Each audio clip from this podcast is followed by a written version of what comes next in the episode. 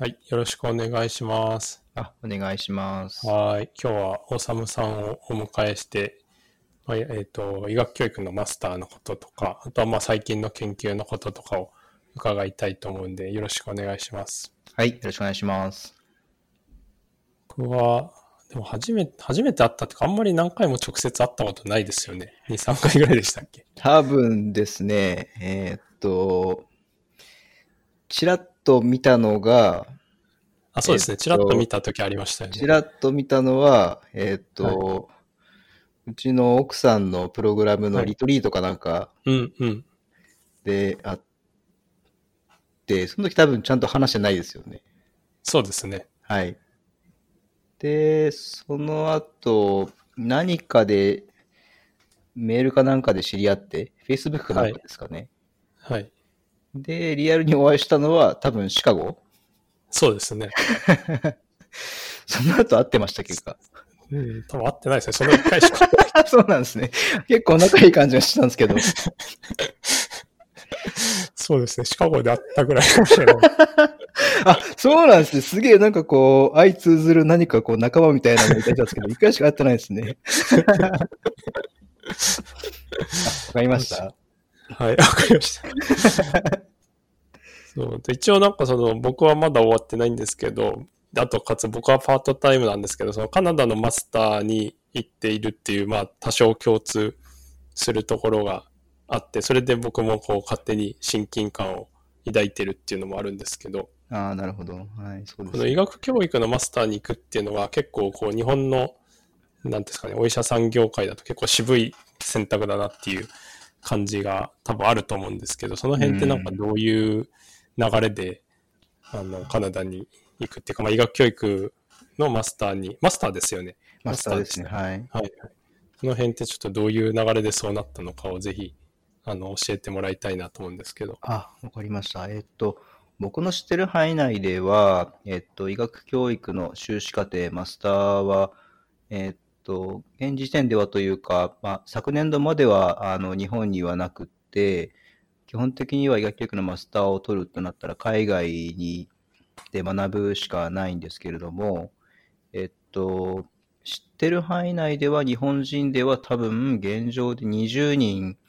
えーいるかいないか、まあ、少ないかぐらいかなっていうふうに思っているんですけど、えっと、多くの場合には、あの、パートタイムで海外のオンラインの、あの、マスターに参加されている方が圧倒的に多くて、おそらくオンサイトで実際に現地に行って、あの、修士課程を終えた人っていうのは多分10人はいないですね、明確に。5、6人かなっていうふうに思っているんですけど、まあそんな状況ではあるんですけど、僕個人のことで言うと、えっと、マスターは、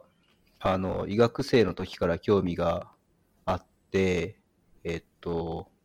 僕今多分卒業12、3年目なんですけど、まあ、学生時代から少し変わった学生でおそらくは、あの医学教育に、医学教育に興味ある学生って、レアっていうか、あの、珍しいっていうか、まあ、やばいと思うんですけど、僕なぜか興味を持やってしまっやばいですね、それ。興味を持ってしまったんですよね。で、あの、比較的学生時代の早い時期に医学教育を専門にする先生との知り合いになることができて、まあ、その方が日本でかなり早くマスターを海外に取られた方なんですよね。だから、まあ、わかりやすく言うと、ロールモデルっていう意味合いでは、マスターを取るっていうことはかなり身近だったんですけど、えっと、まあ、医者でありながらも医学教育を、まあ、専門というか、にしていきたいなって思いは、まあ、ずっと学生時代からあって、ただ、あの、臨床、まあ、医者なので、まあ、臨床の経験がないまま、あの、教育の理論だけ学んだとしても、それはちょっと机上の空論かなって思うところがあって、一定度臨床経験を経てから海外に、まあ、行こうということを思ってたんですよ。で、まあ、大体目安10年かなって思ってたんですけど、で、あの、臨床の、まあ、トレーニングというか、修練を10年やってから、あの、僕、まあ、基本的には学生時代から僕は医学教育学者というか、医学教育を専門にする人になるんだっって思っていたので、まあ、すあとはいつ行くかっていうことをまあ考えてたんですけど、まあ、10年が目安かなと思って、まあ、10年経って、あのまあ、海外のマスターに行く機会が得られたっていうふうなことなんですけど、じゃあなぜ10年かって言われると結構 リアルなんですけど、あの、お話ししたみたいに結構変わった学生で、あの、あの学生、5、6年生ぐらいの時に、なんかその、学生代表みたいな仕事をなんかしてて、でその時に、あの、まあ、当時すでに普通にインターネットとかでいろんな、まあ国内の医学部ですとか、まあ、海外の医学部の情報なんかも比較的簡単に得られて、まあ、それらと対比して、まあ、自分の出身大学の教育比べたときに、まあ、改善すべき点があったんですけど、で、それはまあ自分なりにこうレビューして、あの、まあ、大学の、まあ、当時すげえ、こう、若かったというか、生意気だったというか、突拍子もなかったと思うんですけど、まあ、あの、教育担当の教授の部屋にコツコツコツって行って、あの、あの、先生担当のこの科目に関してはこういうふうにできませんか？とか、こういうふうにした方がいいと思うんですよって、まあ、言っちゃったんですよね。今はできないんですけど。うん。そやばい、したらまあやばいですね。やばいですね。はいあの、今考えてもやばいですけど、あの、そしたらまあ、今だったら、あの、まあ、よ予測できる、想定できる答えなんですけど、あの、学生のくせに教育に提言するなんてなんぞや、みたいな、あの、まあ、返答があって、まあ、自分なりにはびっくりしたんですけど、まあ、次の言葉が衝撃的で、あの、お前がが教育のことを語るなんて10年早い。はいはいはい。まともな医者になってから言いに来いみたいなことを言われたんですね。なるほど。まあ、実際もっと激しい言葉でしたけど、もっと激しいですか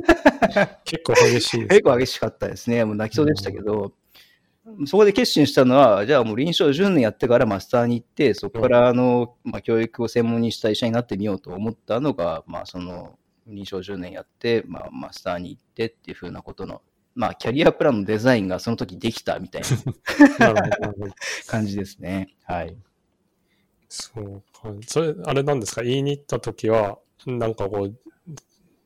おさむさんの想定としては、いや、よくそんないいこと言ってくれた。ぜひそうやってこうみたいになるっていう想定だったっていう感じですか？しゃる通りですね。あの、まあ、頭でっかちなので、あの、基本的になんかこう理論とか背景とか根拠があれば、で、教員も、あの、例えば学生も両方ともハッピーなようなけ、あの、まあ、プロセスなんであれば、当然いい方向に行くって僕は信じてたんですよ。でも、あの。あの、そうとも言えないようなレスポンスがあった時には、まあ、衝撃でしかなかった。そういうことですね。はい。なるほど、そうか。予想外だったわけですね。予想外で、まあ、シグニフィカントなイベントだったっていうことだった。強烈に覚えてます、今でも強烈に覚えてます。はい。そうか。でもそのことがきっかけで、やっぱまあ10年ぐらいじゃあやってみるかっていう感じになったっていうことなんですか？そうですね。あの、まあ、臨床医として、まあ、10年しっかり働いて、あの、例えば自分がトレーニングを受けたとかですね、はたまた指導医としても、ある程度のこうトレーニングを教えた経験が持てるぐらいが10年かなっていうふうに思ったので、そういう意味合いでも、まあ、あの、えーまあ、10年ぐらいは臨床をしっかりやろうかなっていうふうに思って、えーいましたね。はい。で、あとは、あの将来的には大学の教員になるっていうことは大まかにビジョンとしてあったので、あのそれだったらその10年は比較的卒後教育にフォーカスして、だから大学じゃないところで働こうかなっていうふうに思って、まあ、臨床修練を得たっていう経緯がありますね。なるほど。かなりこう考えて動いてるっていう感じですね。そう、まあ、大まかなプランニングはあって、まあ、どこで働くかとか、な、何するかとかっていうのは、まあ、その時々でのタイミングとか巡り合わせでありますけど、まあ、大まかなプランニングというか、キャリアプランは、まあ、ある程度自分でこう、なんか、あの、えー作ってたかなっていうふうなところはありますね。なんかその医学教育にこう話が戻っちゃうんですけど、なんかすごくそんなに興味があるっていうのって、なんかこうきっかけとか理由みたいのがあるんですか？明確なその、こんなイベントがあったからっていうのはないんですけど、あの、特に大学3年生とか4年生ぐらいの時の体体験というか経験というか生活がすごくこう、あの、まあ、ある意味ネガティブに作用したんですけど、あの、まあ、当時、えっと、医学教育が少しこう変わってきたフェーズだったかなっていうふうに思ってて、モデルコアカリキュラムっていう概念が比較的、あの、まあ、全国の大学に広がって、あの各大学が好きなことをするんじゃなくって、一定度の大まかなガイドラインというか、目安というか、まあ、この学年ではこんなことを学ぶんだみたいなのを標準化しましょうっていうのが周知された時代だったりとか、あとは、えっと、PBL、チュートリアル教育はい。っていうのが、ちょうど僕が3年生の時に自分の大学で始まって、そんな感じでしたね。それぐらいでしたよね。うん、それぐらいでした。で、えっと、かつ、僕の大学では、えっと、学士編入が始まったんですよね、僕の学年から。あ、その時からなんですね。はいはい。で、僕が、あの、入学した年からあの始まったというか、まあ、具体的に言うと、通常、あの、大体当時医学部の学生、1学年100人だったんですけど、僕らの学年は3年生から学士編入が合流するってことを前提に80人で始まったんですよね。うん、うん。学士編入20人が3年生から入るから、えーっと、1年生の時は80人から始まったっていう、まあ、あの自分の大学では初めての学年で、うんその、なんとなくこう、あの、いろんなトライアルを、教育的なトライアルを受けた、あの、学年かなっていうふうにな、まあ、自意識があって、で、かつ CBT かな？あの、うん4年生のうんありましたね。もトライアルとして始まって、なんか。比較的あの医学教育の中でも変革が、まあ、濃縮された時期だったかなっていうふうに思って、なので医学教育って単語自体は聞く機会は聞く機会は結構あったかなっていうふうに思うんですけど、ただ、あの、その国策国策的というか政策的なその変化はたくさんあったんですけど、大学のカリキュラム自体はすごくこう、俺まあ、あの、なんていうんですか、伝統的な形で、うん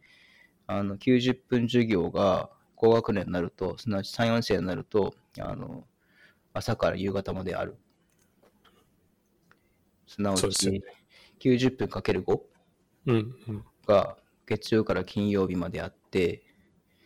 えー、まあ、苦行みたいなもんですよねうん、。うん、うん。で、あの、でも、まあ、なんとなく部活なんかもあったり、バイトなんかもあったりして、自習、まあ、自覚自習する時間はなく、日々がす過ぎていって、授業を受けてるけれども、なんかな、なまあ、自分の中に医学的な知識はあまり残らないみたいな、こう、不全感を抱きながら、そうすると、あの、その授業を受けながら、自分たちが受けてる教育っていう風なものは、その手法として本当に一番いい方法なんだ、なのだろうかとか、一番効率いい方法なんだろうかっていう疑問感はずっとあって、もっといい方法とか、教育手法ってあるんじゃないかなってのをずっと思ってたんですよね。で、あそれと並行して、あの、例えば、一番自分の中であの覚えてるのは、えっと、医学書院のあの医学会新聞に、はい当時医学教育の連載があってですね、えっと、まあ、あの、当時、海外で修士課程を終えて、えっと、まあ、海外の医学部で教員されている僕たちもよく知ってる先生が、はい、はい。あの、医学教育の基本みたいな連載を書かれてて、それを見たときに衝撃を受けたというか、えっと、医学教育学っていう学問があるんだとか、あの、教育効果っていう言葉があるんだとかですね、あの、もっと体系的に教育を、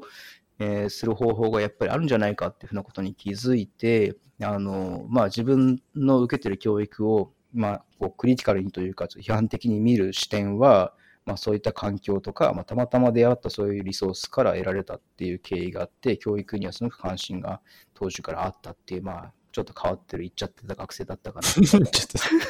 と 思うんですけど、こんな感じでと。はい、いや、ありがとうございます。面白いですね。なんか、そうですよね。いや、なんていうんですか、その朝から晩まで授業があって、で、まあこれは、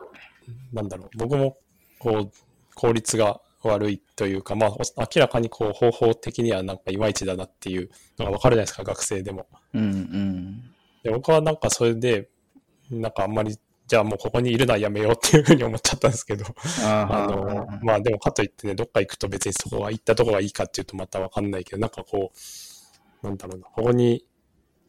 なんかいてもこうちょっといいことなさそうだなみたいな方向に行っちゃう人もいると思うんですけど、なんかあれですよね、こう、やり方に目が向いたりとか、それをこう変えることで良くなるんじゃないかっていうことですよね。そうですね。まあ、あの、講義室にいずに、あの、どっか別のとこ行ったこともあり、行ってましたけど、なんか、大体なんかパソコン室とかに行って、あの、他の大学のカリキュラム見て羨ましいなって思ったりとかですね。すごいな。カリキュラムに関心があるんですすごい。あとは、まあ授業に出てる時も、授業の内容っていうよりも、この人はなぜ授業がうまいのかとか、この人はなんで下手なんだろうかとかっていうのをなんかこう考えながら聞いてたっていう記憶はまあありますね。ああ、それすごいな。いや、すごいまあわかんないですけど。僕ぜひ聞きたいんですけど、今、おさむさんのとこに、そのなんか、例えば学生が来て、こう、はい、もっと授業をこうしたらいいと思いますって昔言ったみたいに言う人が、こう、トントントンつってきたら、はい。なんか、なんて、なんて言いますか？いや、めっちゃウェルカムですね。ああ、そうですよね。いや、僕だったら、もう本当に、あの、自分みたいな学生が来たら、むしろなんかもろ手を挙げて歓迎して、うんうん、たくさん、たくさんのお菓子を与えますけどね。ただ、その、まあ人によっては、あの、そうじゃない反応するって、まあ今だったら十分理解し得て、うん、その、まあ価値観ですよね。講義をするということが、その教員にとってのどれだけ重要なものなのかとか、まあ、それもあるでしょうし、もしかしたら自分なりはすごい準備をして、あの、講義をした結果、ネガティブな反応を受けたらまたびっくりするかもしれないですし、ね、またまた、一番問題なのは、あの、医学部の教員って、あの、教育する教育受けてないので、うんうん。要するにトレーニングも受けてないのに、その成果を評価されてですね、それがいい悪いって言われること自体も、まあ良くないと思うんですよね。なので、であの、まあそういうとこまでは当時は当然わかんなかったので、純粋な気持ちで行ったら、跳ね返されたみたいな ことですかね。はい。まあ、純粋でした。はい。いやー、なんかあの、そうですよね。管理とかも僕思うんですけど、病院の管理とかもなんかこう、習ってないで管理職になることが多いじゃないですか、その医者の場合って。そうですね。で、なんか成果を求められるじゃないですか、まあ、なってしまうと。そうですね。なんかそれもなかなかこう、見てると、なんだろう、かわい、かわいそうっていうか、ちょっと大変だなっていうことはありますよね。その自分で選んで開業してる先生とかもちろん別にいいし、勉強してなる人もいると思うんですけど、なんかこう、なんていうんですかね、いあの、いろいろ、もろもろ、なんか大学でやってたことの一つの到達先として、こう、関連病院の管理職みたいなのがあるときに、なんかこう、でもそこは今結構昔だったらなんていうか、ただそこにいて名前があったり、まあ診療してればよかったけど、うん、こう結構経営的な、うん、あの、成果を求められるじゃないですか、多分今そこにいる、まあ場所にもよると思うんですけど、そういうのも結構見てると大変だなと思って。いや、だと思うんですよ。あの、まあ、海外のことよく詳しくわからないですけど、少なくとも自分の知ってる範囲内の国内の状況だと、そういう、えー、まあ、ソフトスキルっていうか、臨床以外でのスキルって学ぶ機会がないというか、で、それって多分最近なんとなく聞いてたんですけど、キャリア教育っていうか、あのー、医者が、えっ、ー、と、だいたい10年経ったらこうなる、20年経ったらこうなる、30年経ったらこうなるで、その時までにはこういう役職が、についてて、それには、あの、こういうスキルが必要だみたいなことって全く議論されないじゃないですか。そうですね。で、あの、できてる人は多分、それをすごくセンスがあって無自覚にできるか、はたまた自分で能動的に、えっと、学んでる人だと思うんですけど、あの、できてない人っていうか、気づいてない人の方が、まあ、すごく多いんじゃないかなっていうふうに思うんですよ。だからおっしゃったマネジメントとかリーダーシップとか教育とかって、まあ、その範疇かなっていうふうに思うんですよね。なので、マスターってその一つのなんかこう、あの方向性っていうか、方向性っていうか対処方法で、まあ全員が全員、その教育とかビジネスとか、まあ、講師衛生とかのマスター取る必要ないんでしょうけど、リーダーシップを取る人は多分ある程度こう体系的に理論を学んで、それをまあ、その自分がいる組織にまあ伝播できるっていうことがいいのかなっていうふうに、まあ、最近は思ってるんですけど。そうですよね。なんか僕も、そのファミリーメディスンのマスターまだ終わってなくて途中なんですけど、やっぱこはい。う体系的に勉強をするっていうことに関してはすごくよくできてる仕組みだなと思うんですけど、こう日本だと特に MD の人はマスターに行くっていう選択肢自体がこうあんまりないじゃないですか。なんかまあうん。PhD をこう取りはするけれどっていうところで、うん。なんかその辺ってこう、まあ、いろんな要因があると思うんですけど、こう、なんか、なんでそうなっちゃってんのかなっていうのって、どうですかね？まあ、おっしゃったみたいに、PhD がメジャーすぎるっていうところ確かにみんなそんな PhD にを持ってんだっていうか、そんな行くん行くっていうか、取るのかみたいなところもありますもんね。そうですね。いや、詳しいことわかんないですけど、多分まあ、この、まあ、日本の医学教育みたいなのが、まあ、ドイツから来て、まあ、6年生で、で、あの、日本の、えーっと、規定してるのは何かな法律でもないけど、認識的には確か、あれですよね、6年、日本の医学教育って、あの、6年間だから、基本的に、あの、学部4年プラス修士って考え方なんですよね。あ、なるほど、なるほど。そこに入ってるっていう考え方なんですね。そうそうなんですよ。あのだから、6年生の医学部出た時点で修士と同等って認識があの、まあ、国内ではなされていて、なので、修士を取ることは、そういった意味合いでは、あまり意義はないって考える、まあ、見方もあったりとかするんですよね。うーん。で通常、例えばそのあの医学部、医学科に限らなければ、通常4年生大学出て、修士、えー取って、あの、えっ、と、まあ、あの、PhD 博士課程に行きますけど、医者だけすぐ PhD に行けるのはそういう理由っていうふうに認識してるんですけど、おそらくそうだと思うんですけど、そうすると、修士課程に行く意味っていうのは、まあ、その、さっき言った、まあ、伝統的なキャリアプラン的にはないのかもしれない。っていう考え方もあったりとかすると思うので、それが一つの要因かなっていうふうに思いますね。そうか、確かにそうですね。でもそれも、こうシンプルに年数のカウントっていうことですもんね。こう中身は こう考慮されていなくて。そうです。だから、もうすごくいいポイントで、あの、他の学部？わからないですけど、いわゆる4年生だ、4年生の後の修士で得られるようなスキルを医学部のあの6年間のあの後半で保証してるかって言ったら保証してないわけですよね。うん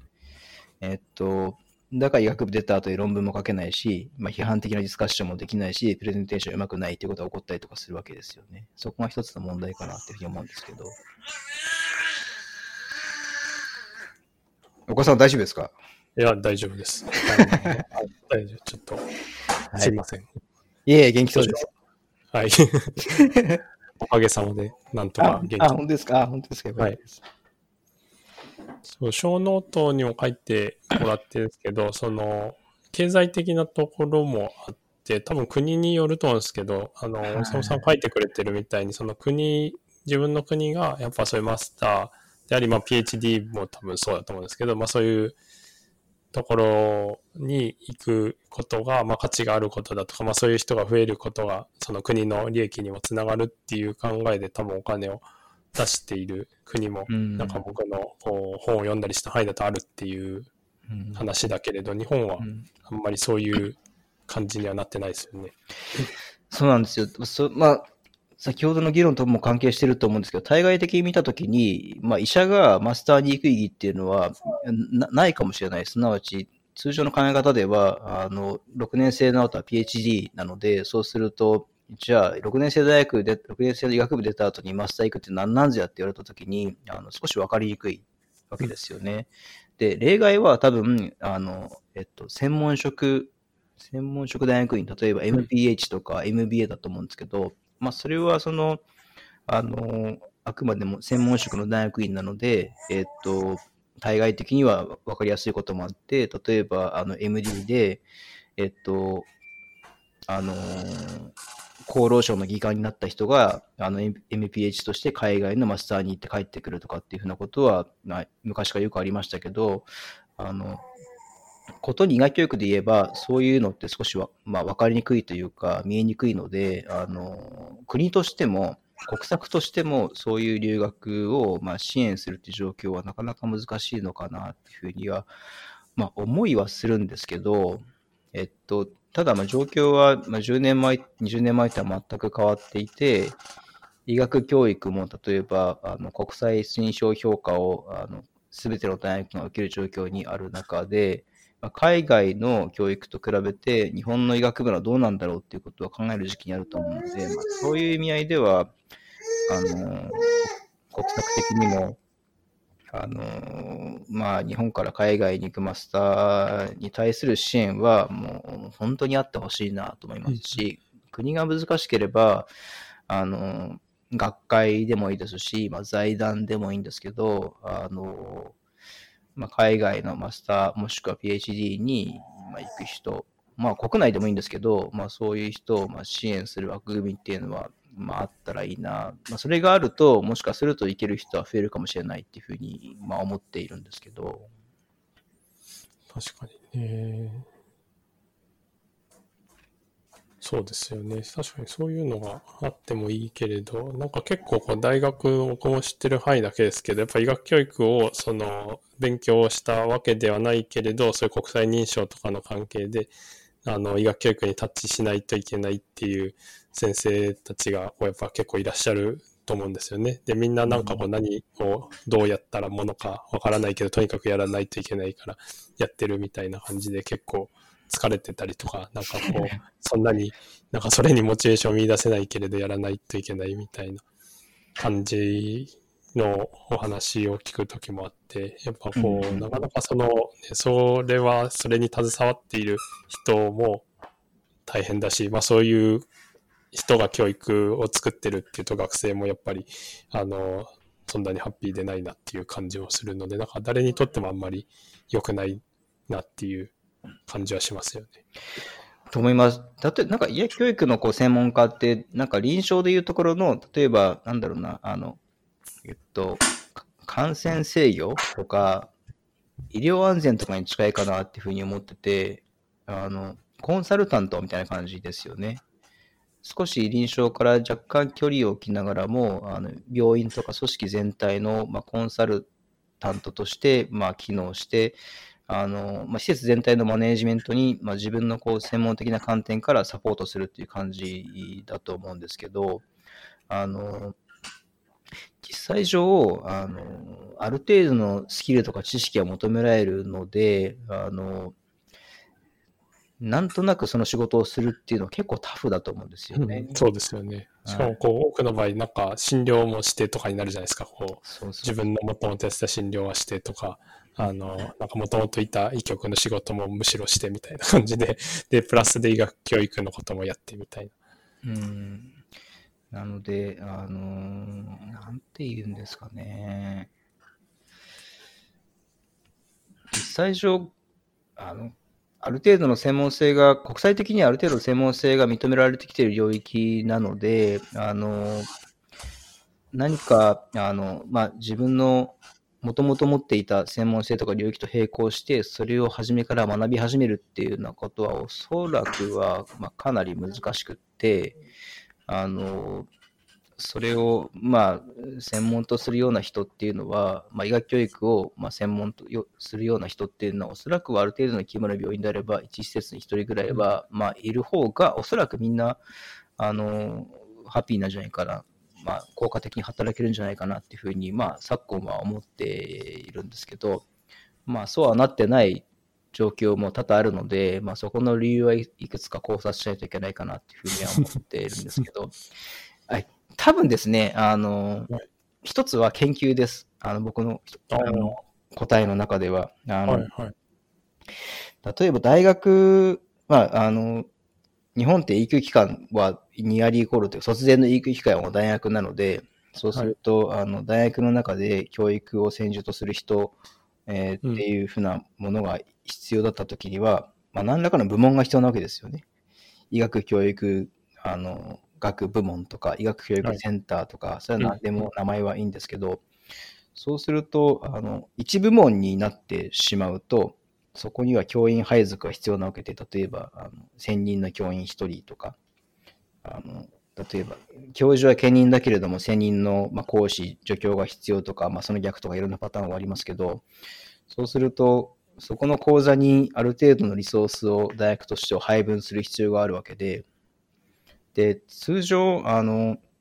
その部門へのリソース配分っていうのは何らかの実績に基づいてされるはずじゃないですか。そうですね。で、そうするとそれは例えば診療実績だったりとかするかもしれないですし、えー、なんですけど、臨床の場合はそれでもいいんですけど、医学教育だけする場合には臨床じゃないので、そうすると、あの別の何か指標であのその業績が評価されるじゃないですか。はい、そうするとあの、大学の場合研究になっちゃうんですよね。そうですよね。いや、はい、本当にそうだと思います。はい、で、じゃあ日本で、まあ、すごくあのあの言いにくいですけど、じゃあ日本で医学教育を専従にした人が、あの他の専門し、まあ、他の専門領域、学問、えー、から見たときに、そこと対等に与えるだけの実績を出してるかって言ったら出してないと思うんですよね。うんうん、そうです。そうです。っていうか知らないけど、はい。そうなん いや、そうなんですよ。で、それはまあ僕自身の今後の課題というか、まあこれまでの反省とかいろんな面もありますけれども、できるだけ、まあできればですね、あの、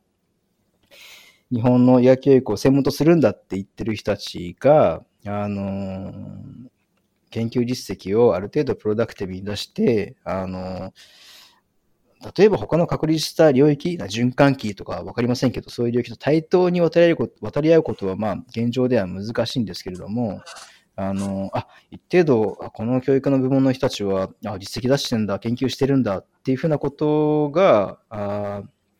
認識されるぐらいの何か成果は、まあ、出していかなければいけないかなっていうふうに思っていますし、それが、まあ、あの、まあ、僕が言う立場じゃないんですけど、あの、これからの日本の課題かなっていうふうに思ってるんですよね。いやそうですよね。これ本当今聞いてて、ファミリーメディスンも一緒だなっていう感じなんですけど、はい、やっぱ、まあなんか専門領域として、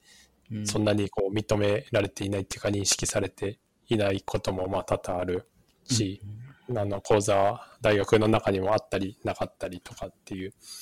感じででも結局なんかその大学の中でのプレゼンスとかっていうとまあ業績っていうなんか論文しかまあほぼないじゃないですか物差しとしては。そうですね。だからそうすると、まあ、やっぱりファミリーメディスンの人も論文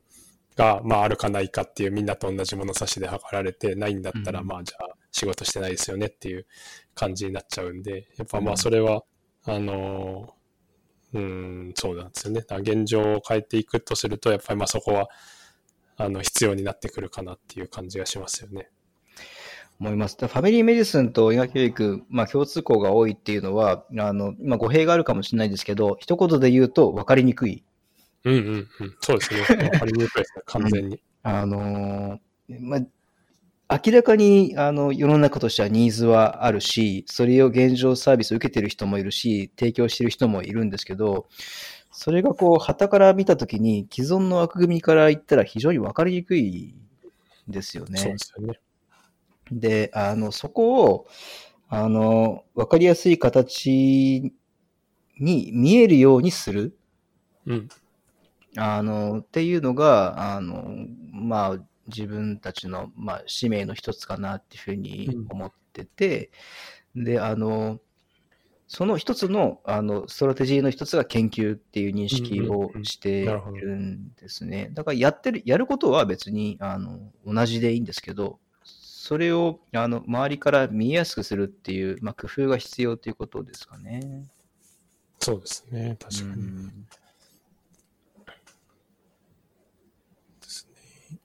最近はあれですか、なんかこういろいろやってますけど、どういう研究をしているのか、こう、支障がない範囲で、ぜひちょっと教えてください。あ、もう全然支障ないんですけど、えー、っと、えっと、あの、僕の臨、あ、まあ、臨床と教育があって、研究両方ともしてるんですけど、あの、臨床から言うと、僕の専門まだ行ってなかったと思うんですけど、小児科の中での小児救急で、うん、基本的には小児救急の修練を積んできたんですけど、研究もすごく大好きで、あの、理由としてはあの、さっきの教育に関する研究の議論と全く同じで、自分の臨床の専門領域、小児救急が、まあ、あまりにマイナーすぎてですね、あの、まあ、アウトローなんですね、基本的に僕ね、アウトロー。で、その、あの、小児科の中で、小児科学の中でも、救急医学の中でもマイナーでですね、あの、まあ、その、すごく、あの、昔の先輩たちはそういう面でかなり苦労されてきたんですよね。で、その中でその多領域と渡り合うためには研究もとても大事だったりとか、もしくはこう、あの、日本の過去のその領域の歴史を遡ったとしても、あの、記述研究がないんですよ。だから、あの、この時代にはこうだったとか、こんな研究がされてたっていう記述研究も実はあんまりなくって、そうすると、こう、ボディオブエビデンスが、あの、今からするとないんですよ。うん、うん、当時、歴史の中では多分、あの、臨床科の先生方はたくさん診療されて患者さんを救ってて、あの、働かれてたと当然、あの、思うんですけど、それをこう、あの確実的にさか遡ることが、まあ、難しいんですよね。そうすると、まあ、自分たちがすることは、おそらくはその領域を確立したいと思うんだったら、あのまあ、テーマは、あの、どんなテーマでも自分の興味あるテーマでいいので、まあ、技術研究をして、まあ、ボディオブエビデンスを蓄積するんだっていう意識があったので、あの、まあ、小児科学的、小児科の自分がいた病院の、まあ、あの、患者さんのデータを使わさせていただいて、まあ、様々な、あの、広報史的な技術研究をして、あの、まあ、いろいろ海外の雑誌とかに報告するってことをしてきたんですよね。で、あの、そこで良かったのは、あの、臨床研究自体も、あの、自分は誰から習ったってわけじゃなくて、独学が多かったんですけど、まあ、本を読んだりとか、講習に行ったりとかして学んだんですけど、そこで学んだ経験っていうのは、医学教育研究にもかなり反映できることに、まあ、気づき、まあ、数年前から気づき始めていて、あのそういった学んだ、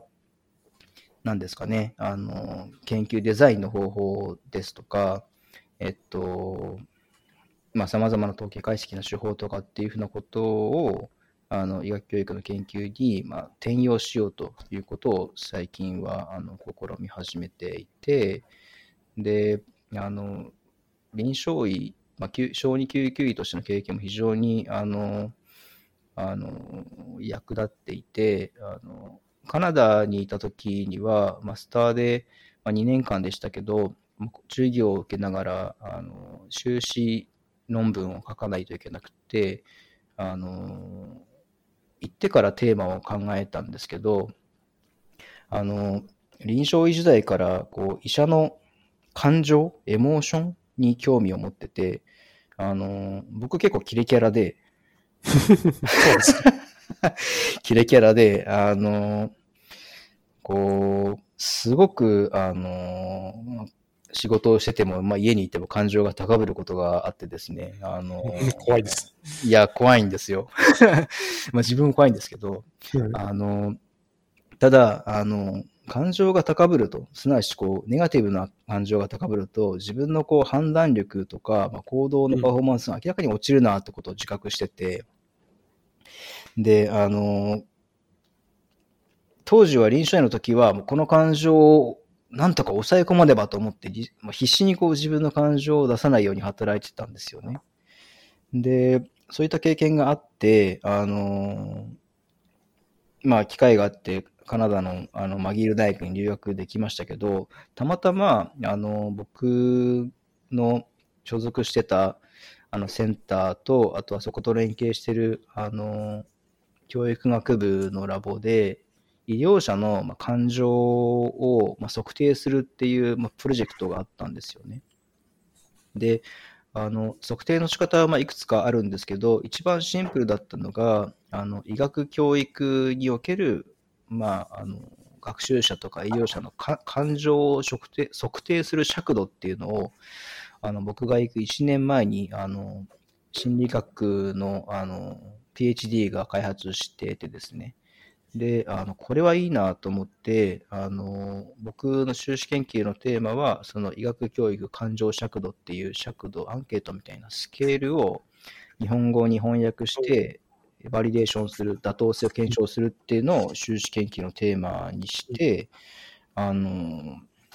それを、まあ、なんとか、あの、完遂して、えっ、と、まあ、修士論文として、ま、発表することができたっていう感じになってるんですけど、で、今やってることは、その発展バージョンで、えっ、と、修士研究自体は、あの、限られた時間で、限られた資源の中で、その妥当性を検証しなければいけなかったので、えっと、その尺度自体は、あの、学生に、学生とかも研修医とか、まあ、あの対象はどんな形でもいいんですけど、まあ、同じサンプルというか、医学生なら医学生に何らかの学習課題を与えて、その時のあなたの今の、例えば、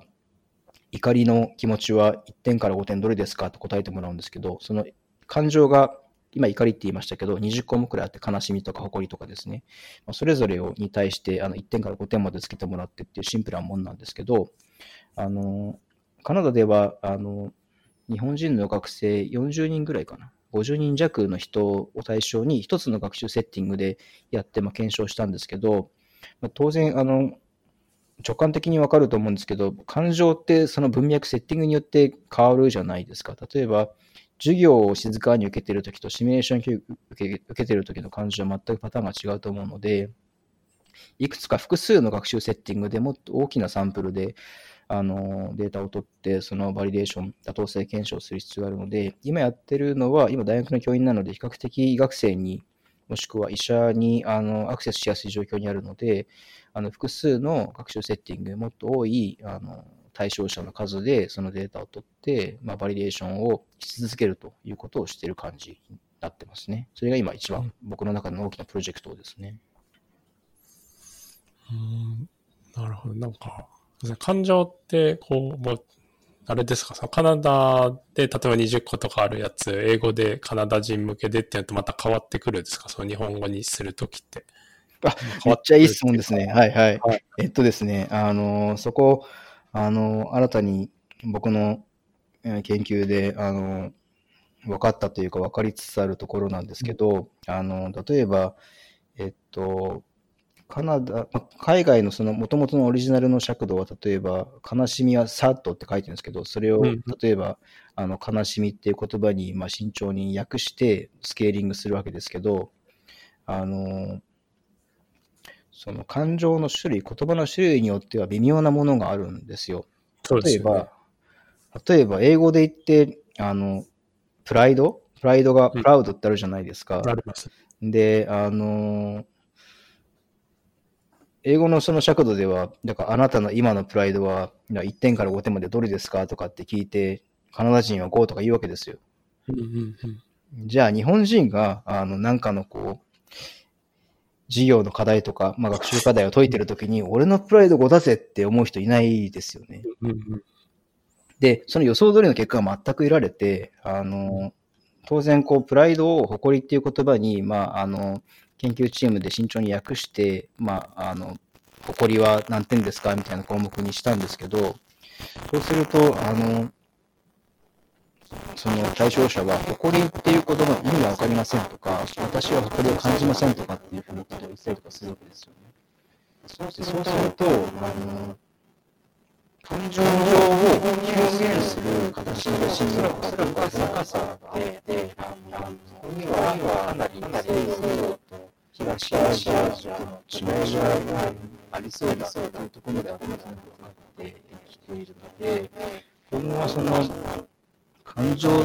知覚ですとか、そういう表現する文化差っていうのも多分大きなトピックになって、まあ先行研究はいくつかあるというか、特にその、医薬教育じゃなくて、一般的な心理学ではもうずっと前からそういうことは言われていて、えっと、日本人は、えっと、教育学の研究で、えっと、北米の大学と日本の大学との共同研究であって、えっと、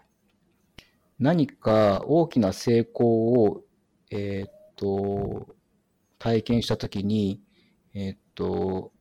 北米人は、米国人は、えっと、誇りに感じるプラ、プライドを感じるんだけども、あの、日本人の場合には、それを誇りじゃなくて、ラッキーって感じるんですって。ああ、それ面白いですね。うん。っていうのもあったりとかしてて、その同じイベントがあった時に、あの、人によって抱く感情っていうのは、かなり文化差があるので、それを多分、あの、えっ、ー、と、まあ、教育学のところから学んでですね、医薬教育でもどういう感情を日本人はあの感じるのか、どういうふうにあの感情が変化するのかっていうふうなことも多分記述していくことが大事かなっていうふうに思っていて、なんでかっていうと感情って明らかにその医者で言うとパフォーマンスに影響したりとか、学習といえばなんだろうな、実技試験に影響するでしょうし、例えばファミリープラクティスで言ったら多分医者患者関係にめっちゃ影響すると思うんですよね。そうですね。なので、あの、えっと、そういった面からも、あの、日本で現状では、あの、医療者、医学生とか学習者の感情研究ってほとんどされていないので、まあ、それを少し、あの、開拓していきたいというふうに思ってるっていう状況ですね。うん、面白いですね。なんか僕、あの、離島に勤めていると、はいはい、結構こう、なんていうんですかね、やっぱり患者さんに、まあ、離島じゃなくても患者さんに陰性感情を持つことがあるけれど、はい。はい、そのまあ、それをこう、なんていうかな、出す場所が例えばなかったりとか、うんうん、あの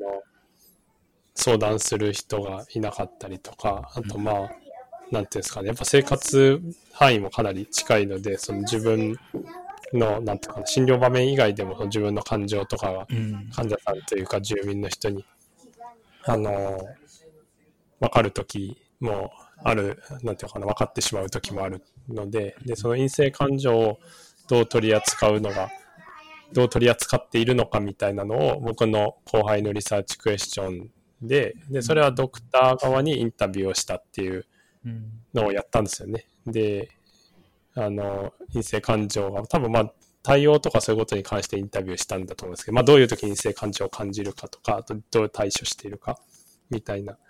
ことを、まあ、それはネガティブなエモーションにある程度フォーカスして、で、まあ、対象もドクターっていうか、離島で働いてるドクターにフォーカスして、クオリテイティブにやるっていうのをやって、で、それは一応なんかその後輩が、あの、ファーストオーサーで書いて論文になっているんですけど、なんかなかなか、あの、面白いなっていうか、すごいこう自分が診療している時もやっぱ結構クリティカルな問題だなっていう感じだったので、面白かったですいや、大事だと思うんですよね。あの、で、なんていうんですかね。あの、感情研究もなかなか難しいところがあって、あの、みんな言うんですよ。あの、その研究ってすごく主観的だよねとかですね。ああ、なるほど。あの、そんな主観的なもの測っていいの？とかで、特に日本人が言うんですけど、測っていいの？とかですね、逆に一斉研究にするとなんかはたもは鼻からこううさんくさいっていう人もいるんですけど、あの、全くそんなことはなくて、あの、あの、海外の例えば心理学の研究とか感情研究ってすごく熱くてですね、あの、例えば小学生のあの学習成績と感情の研究なんてもたくさんされてて、あの、それをもとにいろんなこう教育手法とか、はたまた政策とかも考えられている中で、あの、感情の測定研究っていうふうなことは別に、あの、すごく今、教育の業界で業界ではあの重要なトピックっていうふうに言われてるんですよね。で、あの、あとは僕が追加で考えてるのは、あのカナダの所属してたラボでやってたんですけど、そんなこう主観的っていうんだったら、よりこう客観的にしようかなっていうところで、感情を測定する、あの、感情を生理学的側面から測定するデバイスってもたくさんあって、面白いんですけど、例えば、アイトラッキングって言って、目の動き？ああ、なるほど。目の動きを、あの、あの、まあ、定量化して、それをモデリングして、あの、例えば驚きを感じているときにはこういう目が起きそうかってするとかって分かってるんですよね。あの怒りとかですね。なんでそういうふうな、こう、あの、アイトラッキングから、えっと、まあ、感情を測定するとかですね。あとは、えっと、皮膚の活動電位ですね。あの、発汗具合とか。うん。うんあの、例えば、あの、まあ、皮膚の肌の指のあの湿り具合から感情を測定する研究もありますし、まあ、わかりやすい、僕らわかりわかりわかりやすいのは心拍数とかですね。うん。えーっていうのを、あの、いろんな、こう、そういう、こう、客観的な、生理学的なというか、データを、こう、あの、まあ、こう統合して、その人の、あの、感情を客観的に測定するっていう研究は、あの、心理学とか教育学ではたくさんやられてるので、まあ、そういうのも今後やっていきたいかなっていうふうに思って、準備を始めてるところになる、なります。うん、トライアトライアンギュレーションっていうかですね。うん。うんああ、そうですね。その、同じものをいろんな角度から測ってみるってことですね。そうですね。だから、あの、わかりやすく言うと、あの、医学研究でいうところの基礎研究と臨床研究の、まああ、ブリッジング、あのトランスレーショナルなことを、あの、医学教育で十分できるので、うんまあ、そういうのも、まあ、あの、まあ、日本で初めてかもしれないですけど、まあやっていきたいかなっていうふうに思ってるっていう感じになるんですよね。その辺はまあ、デザインしてるときは、まあ、すげえ楽しいですけどね。なるほどね。なんか僕最近あの文化人類学の人とかのコミュニティでちょっとこう一緒に勉強したりとか消毒会みたいに入れてもらう時があるんですけど、はい。やっぱこうだいぶなんだろうパラダイムが違うっていうのがすごく面白いですよね。うんなんかその僕らっていうか、まあ、医学教育で特に量的な研究をやっている人たちが日本の医学部だと多いですけども、そこで当たり前だって言われているものがこう全然違ったりとか、なんか倫理会の、なんだろうな、倫理会も多分医学系で出すときとその人類学系で出すときと全然違うたりとか、そうですね。はいはい。なんか、やっぱこう、ね、多様な見方があるっていうのは、こう、そういうところにいると感じられるけど、なかなか、なんですかね、例えばこう、大学のその、なんだ、PhD とかで日本で、こう、じゃあ、史跡研究とか混合研究を出すとなかなか、ね、その医学部のやつだと通ったり通ら、なんかそのデザインの問題だけで通ったり通んなかったりみたいな話があったりなかったりっていうのが、なかそうですねなかこう、寂しいなっていう感じがしますけど。いや、あの、日本なんか極端っていうか、セクショナリズムだと思うんですけど、あの、質的研究者は質のことだけやってるし、量的研究者は量のことだけやってるから、双方を理解しないと現状は起こってるんですけど、留学先のあの経験しかわかんないですけど、あの、あの、みんな、あの、プラグ、プラグマティズムっていうか、あ。の。必要な医学教育者としてなんか疑問が起こったときに、そのリサーチクエスチョンを解決するために必要なあのデザインを組んで、その時に必要な研究手法があったらそれを学ぶとか、その専門家とコラボするっていう考え方をしてたんですよね。そうですよね。だから、あの、例えば、めちゃくちゃ普通に質的研究のラボに所属してるあマスターとか PhD の学生がクラスメイトでいたんですけど、そういう子たちも普通に統計の授業を受けるわけですよね。もしくは、あの、めっちゃ認知理学的な統計しかやってないラボの、まあ、生徒も普通に質的研究の授業を受けてたので、だから、あの、まあ、全部大事なんだと思うんですよね。よね。なんで、まあ、その領域でやっていくんだっていうことではなければ、まあ自分はもう人類学やっていくんだってことじゃなければ、あの、まあ、両方大事ですし、特に MD で医学教育の研究する場合には、別に僕は人類学だからってことはないと思うので、まあ、必要なことを必要な時に学んで、もしくは、あの、ネットワークを張っておいて、うんえっと、コラボする必要があるときには、まあ、コラボする。で、その時に重要なのは、もう、あの、完全にコミュニケーションスキルですね。そうですよね。はいそね。あの、その人の領域に関心を持って議論する力を持つということですかね。うんうんうんあそうそう、言おうと思ったんですよ。あのカナダ行ってよかったのはそこですね。あの、僕が所属したのは医学部じゃなくて教育学部だったんですけど、あの、クラスメートで MD は、あの、たまたま僕の学年だけゼロで、おあの、みんな普通に教育学部の学生だったんですよね。で、彼ら彼女らとまあ話して、本当に良かったのは、あ、こういう領域の人はこういうふうにもの考えるんだとかですね。あの、いろんなこう、パラダイムですよね、いわゆる。うんまあ、見方をパラダイムし見方を知ったってことですね。そうすると、あの、誰かと話すときとか、例えば論文書くときもそうですけど、あ相手のパラダイムに合わせて喋るとか、書くとかっていうことができてきたんですよね。うん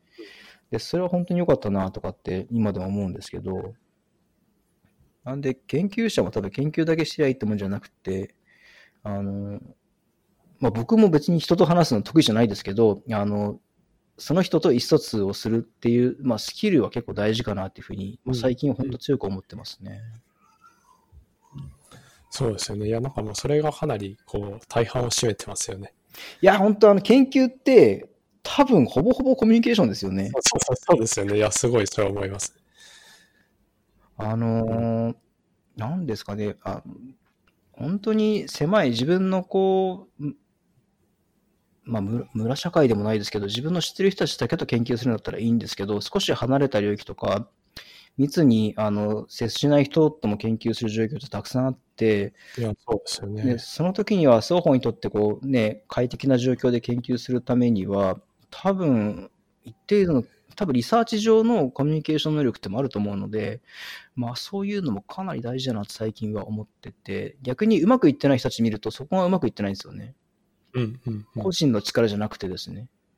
などっかでこじれちゃってるとかってことがあるので、もうその辺もかなり大事だなと最近は思ってるんですよね。うん、いや、かなり大事ですね。だなんていうか、まあ分かってた方がいいけど、難しいことは全部別に知らなくてもできるんですよね。多分その、なんていうのかな、アウトプットはできるじゃないですか。チームでアウトプットしたりとか、自分がその全てをできなくても、まあ一緒にやってくれる人がいて、っていうことであれば、話は進んでいって、多分その話を進めていくっていうか、そのね、なんかクエスチョンがあったり、現状で問題があった時に、あの、話を前に進めていくことが多分とりあえずは優先順位が高いと思うので、うん。だから一人でこう、なんか本とかを読んでもわかんないなって言ってやってるより、やっぱ誰かに聞いたりとかね、できる人に入ってもらった方がうんうん。早いし、それはすごく感じますね。多分先生とか最近こうかなりプロダクティブにこう出せてるのは多分そこだと思うんですよね。多分コラボレーションがうまくできてるから、多分効果的にこうプロダクティブにこう結果出せるってなると思うんですよね。で、まあ既存の昔のこう、まあ日本の基礎研究とか大学の研究って、要するに自分の講座でしかやれなかったので、うん、うん、うん。あの、あの、ただそれで昔はできてたと思うんですよね。ただ、あの、今の状況ってそういう状況ではなくて、基本的に、あの、施設でもたいたコラボレーションが前提となってきているときに、そういう自分と同じ場所で働いてない人と、多分、あの、コラボしながらリサーチして、形を作っていくっていう能力は、今後結構大事なんじゃないかなって勝手に思ってるんですけど、いや、そうですよね。それはすごいうん重要ですよね。と思いますね。と思います。うん、面白いですね。なんか、うんそうなんですよね。そういうのが、でも確かにそれこそあんまり、こう、教えられてないっていうか、暗黙知みたいになってる時もあるじゃないですか、そういうことは。なんかこう、講習会とか行っても、なんていうんですか、それが教えてもらえるわけではなかったり、まあ教えてもらえても、まあね、そのすぐその通りできるわけでもなかったりするんで、まあ、そこもでも含めて、なんか教えていくとか伝えていくっていうのも大事ですよね、多分。ですね。あの、多分リサーチのメンターシップの、あの、一つの醍醐味っていうか、その、えっ、と、そういうのって、明示しにくいっていうか、あの、こう、例えば能力として、あの、こう、上げにくいところであると思うんですけど、あの、でもリサーチをこう作っていく中では、多分、メンター、メンティーって必ず必要で、あの、多分、あの、優れたメンターっていうのは、そういう能力も、すなわち研究上の意思疎通っていうのはうまいと思うんですよね。で、うんそういう姿を、あの、トレーニーに見せながら、見てもらいながら、それを伝えていくっていう、まあ、まあ、泥臭いですけど、でも臨床もそうだと思うんですけど、あの、ね。そういうリサーチ上のメンターシップっていうのが、あの、大事だっていう、あの、僕は思いというか経験というか、あの、まあ、こだわりもあって、そういうところもですね、大事だなと本当に最近思うんですよね。そうですよね。いうや、んそうなんですよ。だから、あの、もう、僕も最最近はっていうか前からなんですけど、まあ、すぐ聞いたりとか、例えば後輩と一緒にやってて後輩がやってるやつで、まあわかんないっていうのがあって、まあ僕もわかんないことも多々あるので、そしたらじゃあこれはこの人に入ってもらった方がいいよとか、あとまあ、そんなにこう、関わってなくて、なんかこう急に相談みたいなのが来る時もあって、で、どういう話かを聞くんですけど、例えばそれはじゃあ、あの、近くにはこういう人が、君の近くには、君は知らないかもしれないけど、こういう人がいて多分協力してくれるから、なんかこう、あの、僕が言ってたって言って、ちょっと聞いてみてとか、僕からまあその人に連絡して、なんかあの、そういう人が、若い子でやりたい人がいるみたいなんで、ちょっと手伝ってあげてくださいみたいなのをお伝えしたりとか、まあ、なんかそういう、あの、結構なんていうんですかね、聞いていいんだっていうことにびっくりする、こう、若い先生とかもいて、なんか自分で解決しないといけないとか、なんかわかんないのが自分が悪いみたいになっちゃう人とかもうんうんうんい。るので、なんかいや、うんうんそういうね、時は、じゃあ、まあ、知ってる人いたら、ね、すぐ聞いたらいいよとか、じゃあこの人も入ってもらって一緒にやろうみたいなのを、まあ、あの、後輩の人とかと一緒にやるときに、まあ、あの、僕はこういうふうにやってるよっていうのを、まあ、見せていったり伝えていくっていうのは大事かなっていう感じはしますよね。いや、大事ですね。あの、僕がもう留学中も自分の研、まあ、あの、収支研究のテーマを考えて、まあ、プログラムディレクターにあの相談するんですけど、そうすると、あの、必ずと言っていいほど、あの、自分が、そのプログラムディレクターがこのテーマには適任と思う人を紹介してくれるんですよね。うんうん、紹介してくれますよね。うん、あのこのテーマだったら、この人と連絡取りなさいって、えー言ってくれて、紹介してくれて、で、その人たちと議論をして、本当にその研究テーマがフィーズブルかどうかを考えるっていうことができたんですよね。まあ、そこが大事だなって言っても、うんうんまあ、日本の場合難しいのは、大学だと、それが難しいことも多々あって、うんうんうんまあ、セクショナリズムがあるので、まあね、他の自分の所属してる講座と違う講座で、こう、あの、なんか上を通さずに連絡取ること自体いいな、みたいな文化もあるじゃないですか。であるみたいですよね。でこう、噂を聞くに。はい。で、あのーえーっとですね、そこは一つのチャレンジですね。チャレンジですね。だから、あの既存の組織構造を崩、崩すとか、そこを否定すると、それはそれでよろしくないので、あの、既存のそういう組織構造を維持しながら、研究という文脈においてだけ、その枠組みをちょっと超えるとか、なんか、うんあの、緩くするとかっていう風な新しい多分、あの、なんかコミュニティみたいのを多分作っていく必要があって、多分それがうまくできてるから先生のところは多分うまくいってるんだと思うんですよね。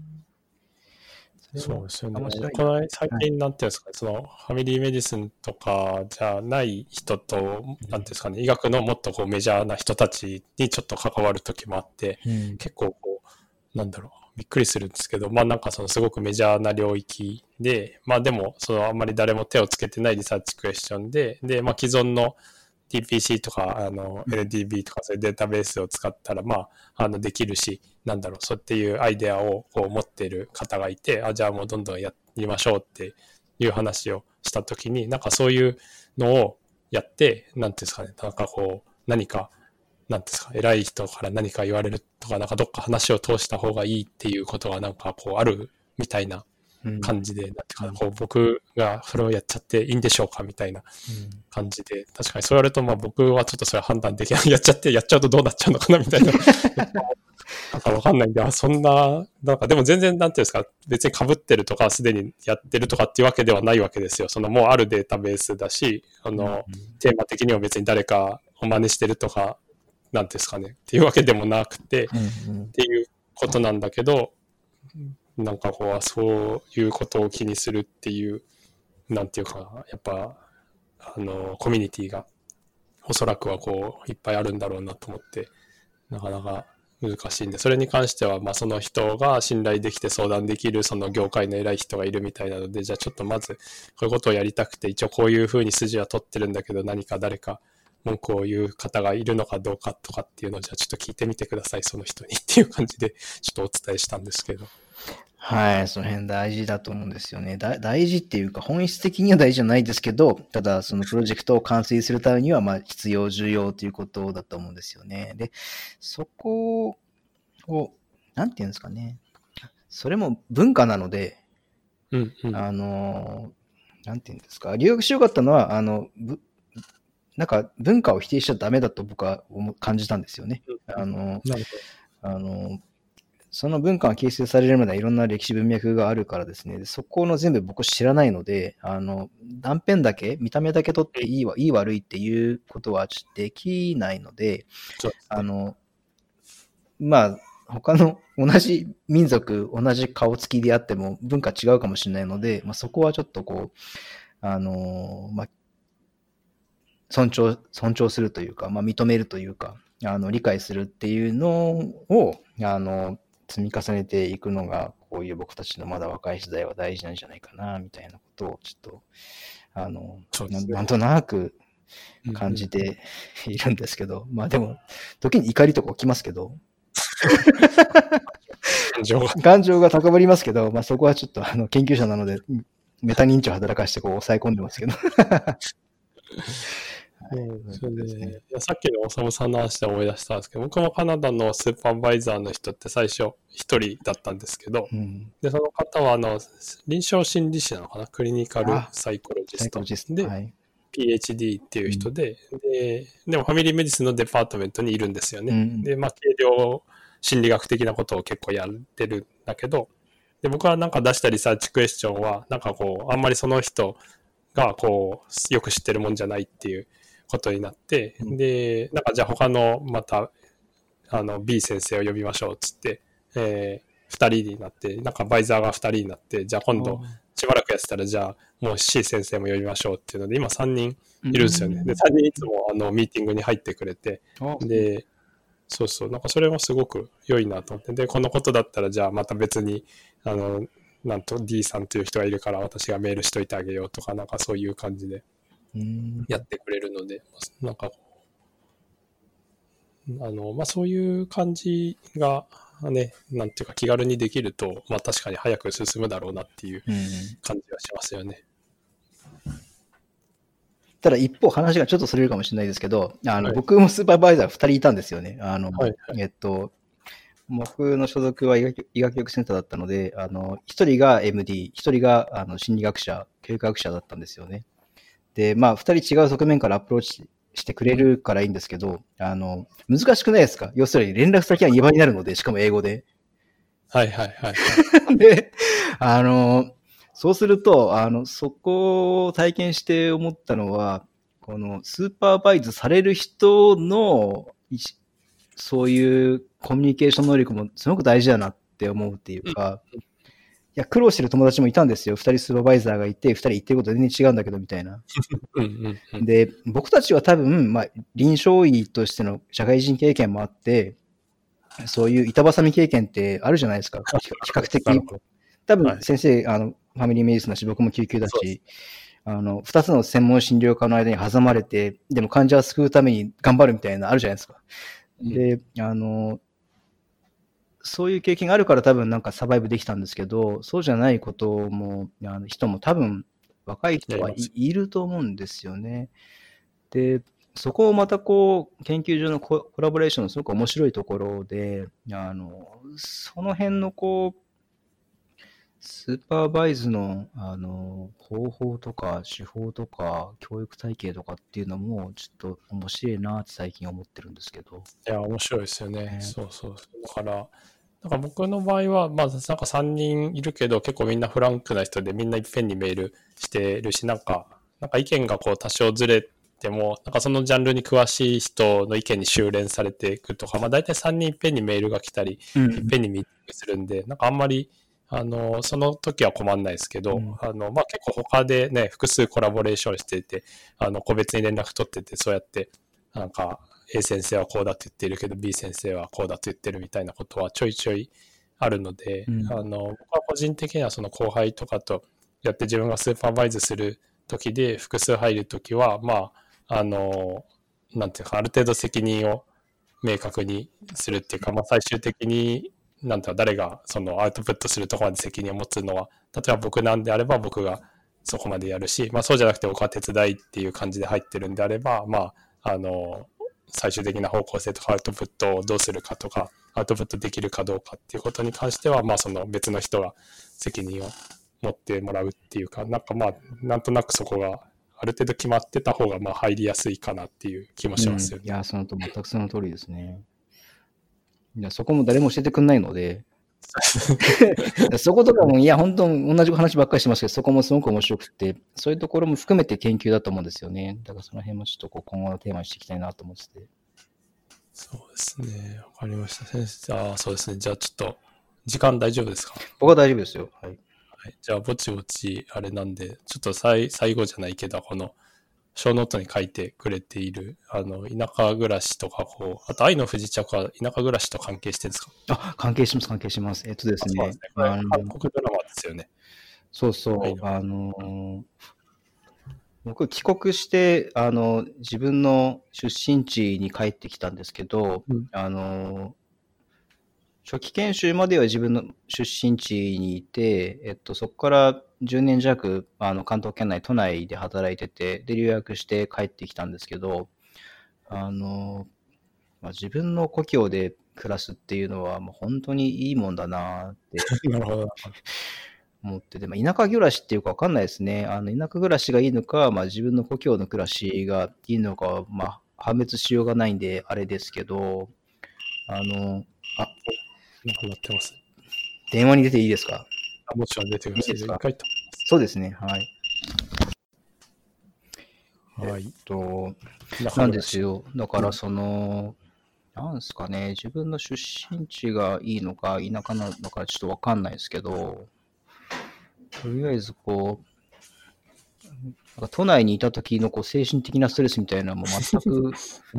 ないんですよね。うんまあ、あの、密度効果って知ってますか？密度効果。あわかんないです。なんか、あの、なんか高校3年生の時に生物で習ったんですけど、ああのあ、なんかわかるかも。はい。生物で出てくるやつです。虫とかなんかバッタを、あの、野原からなんかちっちゃなカゴの中に、あの、入れて育っていくと、あの、バッタはどんどん凶暴になって、あの、外骨格もこう、いびつに発達して、色も黒くなってくるっていうのを言うんだと思ってたんですけど、あの、なんか東京に行った時には自分にそんなことが起こってたなって今思うと思うんですけど、あの、すごくこう、なんか感情的になるし、なんか怒りやすくなるし、まあ表情も多分こわばっていて、あの、なんか多分ウェルネスが多分いけてなかったうんうんうん。っていうのを今になって思うんですけど、あの、今は、そういう状況はもう全くなくてですね、あの、精神的にはかなり安心して、まあ、過ごせているんですよね。まあ、人の数が少ないとか、まあ、時間の流れがゆったりしてるとか、まあ、気候がいいとかっていうのも、まあ、あったりとかしますけど、そういう状況もありますし、まあ、物価もめちゃくちゃ安いので、あの、何かを食べる、どこかに行くっていう面でも、あの、都内にいた時よりも、まあ、生活も、まあ、しやすいですよね。そうですよね。で静岡から東京帰ってどうですか、そうですね。いや、僕はですね、もう、やっぱ、なんて、本当にそうなんですよね。移動とかもら、なん静岡とかね、沖縄の方が楽だし、物価も安いし、ご飯とかも美味しいじゃないですか、スーパーで売ってるやつとかも。うん。で、なんか東京ね、みんな、こう、狭いところに住んでるし、こう、なんかみんななんでこんなとこ住んでんだろうなっていう。そうなんですよ。で、僕自身、まあ、都内にで働いてたのは、まあ、臨床的な経験を得るとか、スキルを得るため、えーに、まあ、ある程度生活の要素を我慢してたっていうところがあったんですけど、まあ、今は幸いにして、あの、その辺のこう、自分が東京に行っってしか勝ち得なかった、まあ、あの、東京に行ってしか得られなかったスキルとかリソースなんかはまあ、もうこの10年程度でまあ得られたので、あとはまあ自分のあの住みやすいところでまあそのスキルを使って働くっていうことはまあできる状況になったので、あの、今は本当いいかな、いいなっていうふうに思っていますね。例えば Facebook とかにも上げちゃいましたけど、うんあの、家から車で5分ぐらいのところに大衆浴場があって、で、そこには家族風呂、家族風呂って一般用語ですか？ありますか？あ、いっぱい、あ、多分そうです。あの個室みたいなやつですよね。そうそうそうそうそう。家族風呂って家族だけで入れる個室みたいなのがあって、そこに露天風呂がついてて、えー1時間1500円とかだったんですめっ。ちゃ安いですよね。都内にいた時に。空いてるわけですよね。そうそうそう。だから、もともと、あの、もともと密とかなないんですよ。うんうん。だから、あの、混むこともないし、それで入れないこともなくって、繁忙期に値段が上がることもなないんですよね。で、東京行った時には多分、あの、まあ、行くにも多分10倍くらいの時間をかけて、しかも数倍のお金を払って行ってたものが、今だったら容易に、まあ、そういう場に行ってリラックスできるっていうのも、まあ、本当にいいなとかって思ってて、で、あの、新しい生活様式って、はい。あの、実は、あの、ここなんじゃないかって思ってて。あの、要するに、今の、今、えっと、6月末ですけど、あの、コロナが、まあ、再燃しているというか、また増えている状況ですけど、高まってるのは都内が中心で、他は別にまた再燃してないわけですよね。そうですね。だから、あの、東京の状況だけが少し、あの、うーん、油断ならない状況で、他の地域はそうではなくて、そうすると、あの、いわゆる地方は、あ新しい生活様式に移行する必要があるっていうことではなくて、もともとそういう様式だったんじゃないかっていうことを最近感じてて、だから、あの、なんていうんですかね、あの、これまでの生活を、これまでのペースで続ける、もしくはちょっと前に戻るぐらいの感じで、僕たちは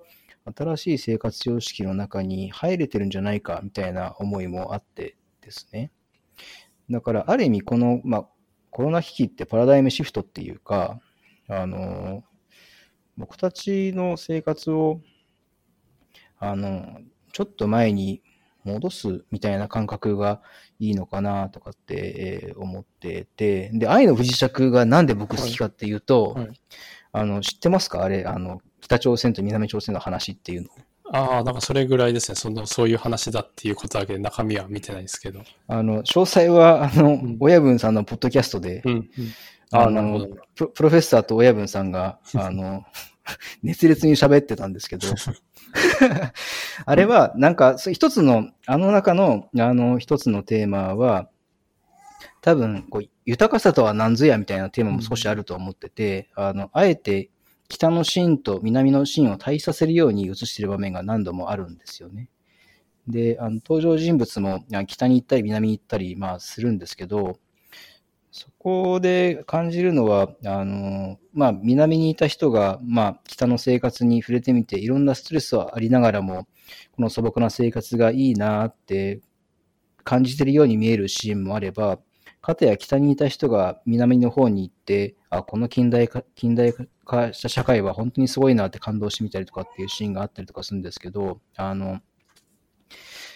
どっちかがいいとかっていうことでは全然なないと思うんですよね。あの、どっちかがいいとかっていうことではないですけれども、その時の状況の中で、あの、自分が快適な状況を選んで、えーいけるのが一番いいんじゃないかっていうことかなっていうふうに思ってて、で、